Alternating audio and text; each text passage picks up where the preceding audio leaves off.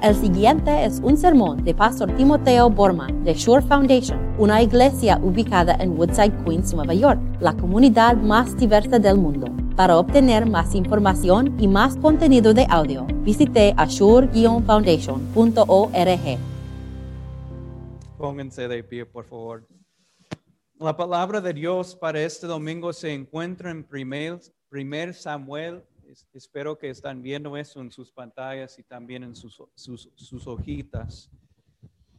En este día del santo bautismo de Cristo Jesús. El Señor le dijo a Samuel,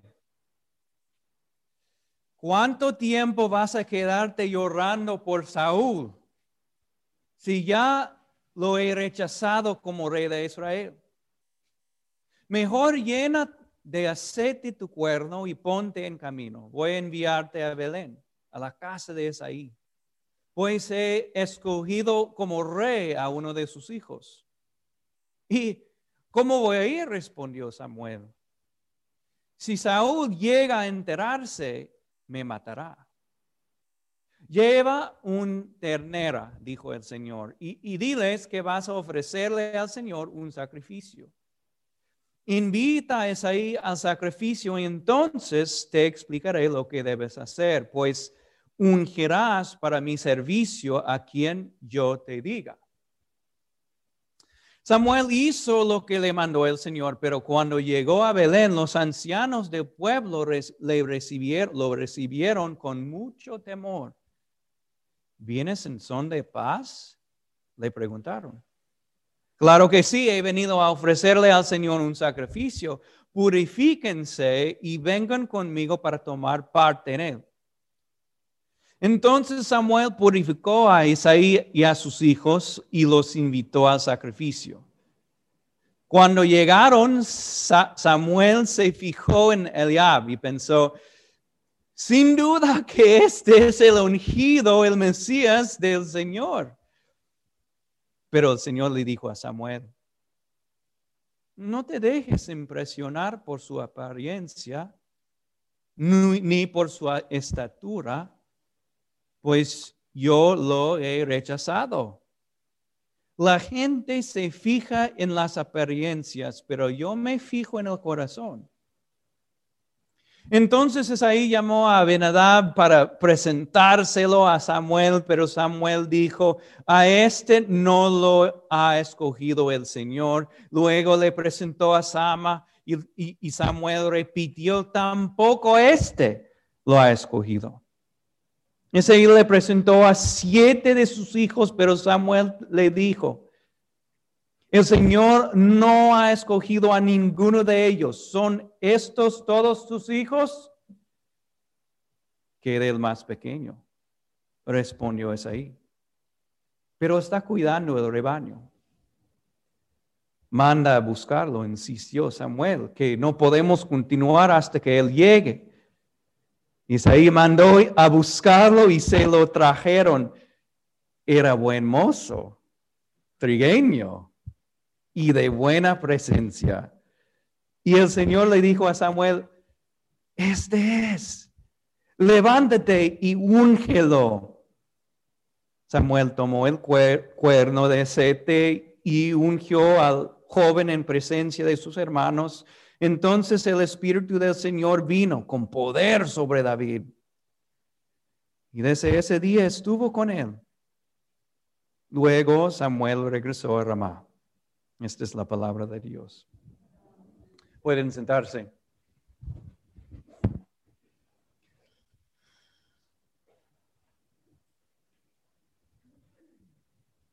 La verdad es que casi en esta lectura, por lo menos, es muy difícil para mí reconocer Samuel.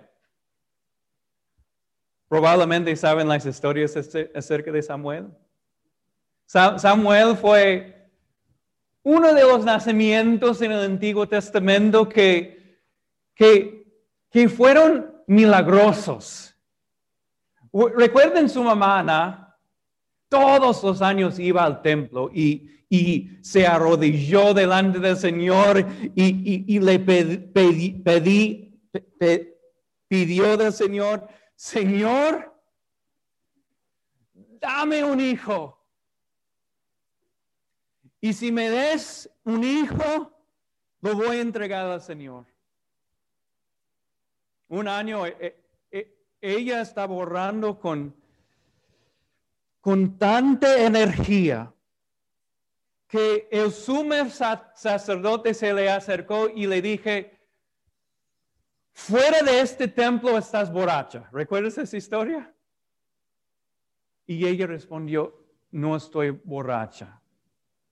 Estoy orando al Señor que Él me dé un hijo. Y así nació Samuel, un niño precioso, un niño inocente. Recuerden la historia de Samuel cuando durante la noche el Señor le habló, Samuel. Y, él en su inocencia pensó, pensó, tiene que ser Elí. Entonces cada vez corrió dentro del, salón, eh, el dormitorio de, de Elí, diciendo, Elí, ¿me llamaste? Y Elí cada vez contestó que no. Y por fin la tercera vez Elí pensó, tiene que ser el Señor. Entonces el Señor le dijo a Samuel, tienes que contestar así, Señor, habla. Aquí estoy tu siervo escuchando. Habla, Señor. Y tenemos ahora un canto que se basa en, esta respuesta. Habla, Señor, pues estoy escuchando. Samuel fue un profeta bien importante para los hebreos.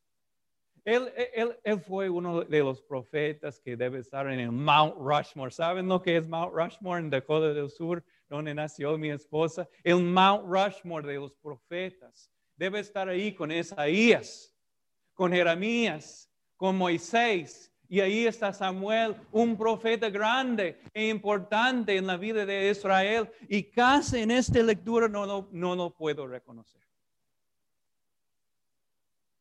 No lo puedo reconocer.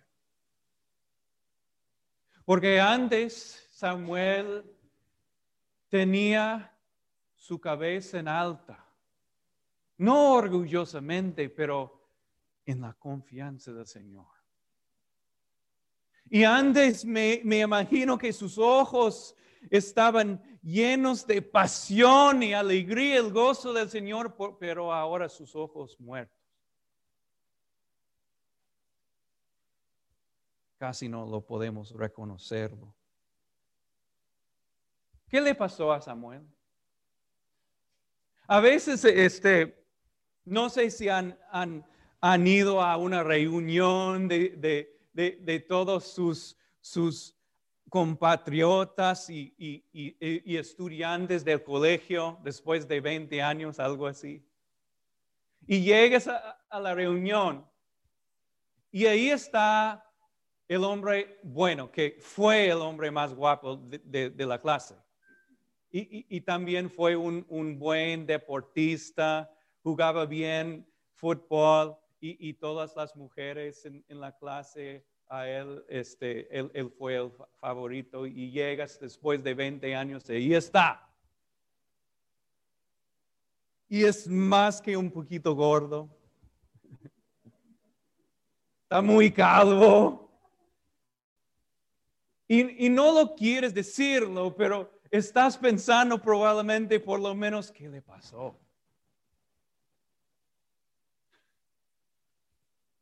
Eso es lo que yo, estoy pensando cuando yo me encuentro con Samuel aquí. ¿Qué le pasó? Que no está orando. No tiene esperanza ninguna. Y está ahí como completamente frisado y congelado en su ciudad, no haciendo nada. Y el Señor cariñosamente pero de, una manera muy confrontacional, le dice a Samuel, ¿cuánto tiempo vas a quedarte llorando aquí? ¿Por qué estás aquí llorando todos los días y no haciendo su vocación, Samuel? ¿Por qué has perdido esperanza, Samuel, en el Mesías? ¿Qué le pasó a Samuel? Tengo que decirles algo que está bien llorar y sentir tristeza cuando uno pierde algo o alguien. Está bien, está muy bien, es natural. Pero si esa tristeza continúa por un tiempo ilimitado, como Samuel, uno se ha quedado en desesperación. Hay un, un poema, un poeta que se llama Emily Dickinson y ella escribe en inglés, pero ella llamó ese tipo de, de tristeza profunda que no tiene límite un tipo de satisfacción. Yo me quedé pensando sobre eso. ¿Cómo, puede ser satisfacción? ¿Cómo puede ser que uno está estar contento con esta tristeza? Porque muchas veces como cristianos pensamos la satisfacción es algo bueno, es algo algo divino, es algo de Dios, pero yo estoy aquí para decirles a veces satisfacción con tristeza, satisfacción con desastre, satisfacción con desesperanza, no es algo de Dios. Mi vecino aquí en Queens, yo puedo ver ese tipo de satisfacción. Cuando, cuando miro a través en la yarda atrás de la casa, mala hierba está creciendo y, el cemento que hay ahí está hundiéndose en la tierra y ellos no han tocado su yarda atrás por probablemente una década. Es una, una satisfacción con desesperanza. Y para mí un metáforo para nosotros. Yo no, probablemente los, los, hinchas de los Yankees no pueden reconocer ese tipo de desesperanza, pero, pero si están conmigo, una hincha de los Mets, pueden reconocer esto. Cuando algo pasa y los Mets empiezan a perder, ¿qué dicen los hinchas de los Mets? Así son siempre perdiendo. Esa es una satisfacción, la satisfacción de una hincha con desesperanza. ¿Cómo se sintieron cuando el reloj marcó el nuevo año hace más una semana y media? Normalmente cuando, cuando yo estoy iniciando un nuevo año, estoy como, tengo mucho optimismo que este año va a ser algo diferente, este año voy a lograr todas mis metas y todo eso, pero cuando, cuando llegó el reloj este año, yo sentí, les voy a ser muy honestos, pensé, esa pandemia no ha terminado. La verdad ha empeorado y pensé las divisiones políticas en este país no ha terminado. Todos los problemas siguen igual. Y, yo, yo, yo empecé el año, si soy sincero conmigo mismo y con ustedes, yo empecé el año en un tipo de desesperación, pensando todo va a seguir igual. La situación es inmutable. No, yo no voy a hacer nada este año, voy a recibir lo que viene del baño de, la mano del Señor. Pero ¿qué es esto? Es nada más con una, un tipo de satisfacción con la desesperanza. Y escuchen la palabra del Señor. ¿Por cuánto tiempo vas a llorar? Samuel. Vamos a dar crédito a Samuel por un momento, porque cuando él escuchar, e, escuchó esa palabra, se, se paró. Ándate, Samuel, lo hizo. Y, prontamente él llegó a Belén y, dice que, cuando él llegó, este, la gente recibió, recibió con mucho temor la palabra de Dios. Miren el poder de la palabra de Dios y inmediatamente hicieron el sacrificio y cuando entró en el cuarto, en el salón donde estaba Samuel, wow, un momento lleno de optimismo desenfrenado. Porque, ¿qué dice Samuel en su corazón? De corazón dice, sin duda, este es versículo 6, pensó sin duda que este es el ungido del Señor. Como que su, su, corazón estaba saltando de, alegría. Y, y en un solo momento, él movió de un extremo a otro. Porque estaba contento en su desesperanza antes. Pero ahora tiene una esperanza desenfrenada. Aquí está la, primera solución, una solución muy fácil para mí. Wow, Señor, gracias. Él antes pensó no hay salvador para el, pueblo de Dios, pero ahora prontamente hay un salvador. Él pensó no hay salvación, pero ahora hay salvación a través de Eliab. De, de, un extremo a otro y, quiero que ustedes aprendan algo viendo Samuel que nosotros somos en todos los sentidos cuando sentimos desesperanza, presa muy fácil para los falsos mesías de este mundo.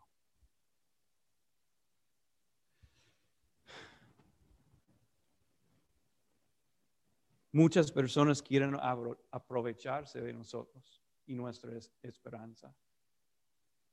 Muchos bueno, algunos políticos van a decir, yo soy la salvación de esta nación.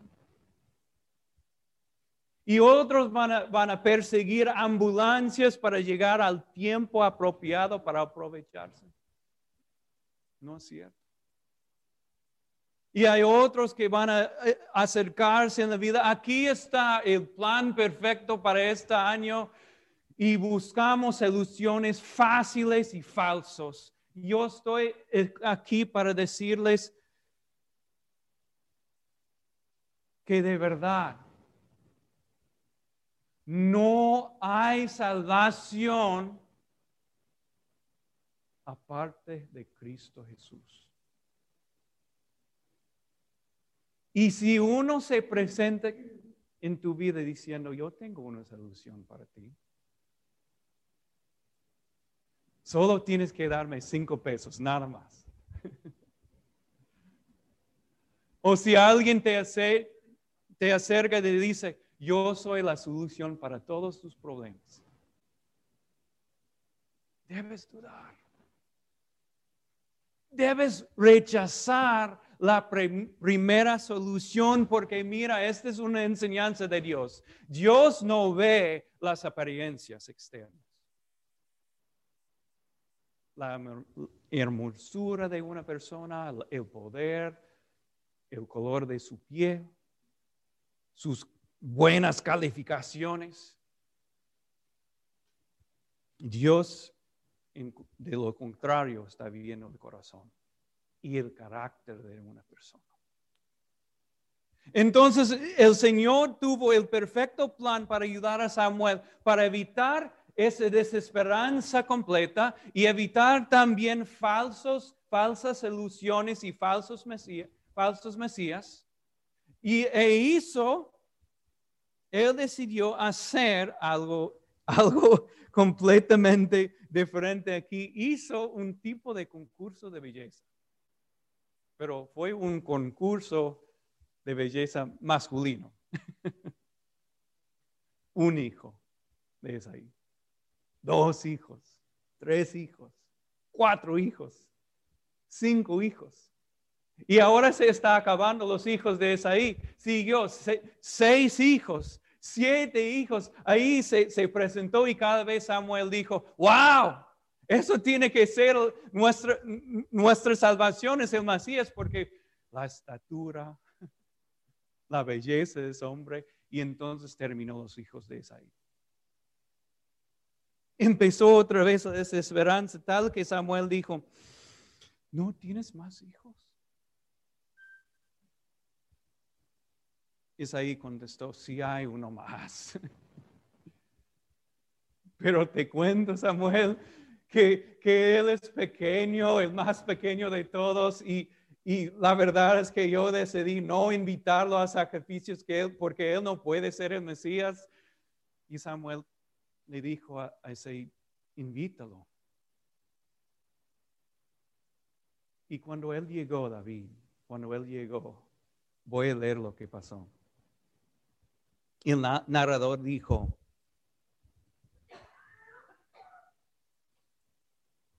era buen mozo, trigueño y de buena apariencia y presencia. ¡Wow! y un hombre está diciendo eso, no es una mujer diciendo eso, un hombre está diciendo eso. Yo googleé ¿Quiénes son los, los, las personas más, más guapas, los hombres más guapos en todo el mundo? Y hay una lista bastante grande. Yo no sé quién hizo la lista mujeres o, hombres, pero supuestamente George Clooney. ¿Saben quién es George Clooney? ¿Sí? Brad Pitt. Mark Anthony, no sé. ¿Quién soy yo para juzgar? Yo no, yo no sé. Debemos tener una encuesta luego. Pero aquí está David. Puede ganar un concurso de belleza, pero al Señor no, no importa eso. Porque está viendo su corazón. David tenía buen carácter y el Señor lo vio. Me imagino que cuando Samuel vio no solamente la belleza de este Mesías, sino también el corazón de este Mesías se alegró. Y cuando, cuando él volvió a Ramá, tenía su cabeza en alta y, y sus ojos otra vez tenía energía y pasión para todo lo que iba a pasar. Y él ni siquiera había visto a Jesús. Imagínense conmigo por dos minutos nada más. Estamos aquí con Juan el Bautista y nuestro Mesías está llegando. Y Juan el Bautista lo bautiza inmediatamente y tenemos fuegos artificiales y espirituales. ¡Wow! Desde el cielo baja una paloma en forma corporal. Este es el Mesías. Se rasgó en dos el cielo para para decirnos el cielo está abierto para todos ahora, porque el Mesías ha venido para rescatarnos y también la voz del Padre diciendo, escuchen, este es mi hijo. Y luego para, para verlo crucificado por nosotros en gran sacrificio para rescatarnos y verlo triunfar sobre la muerte.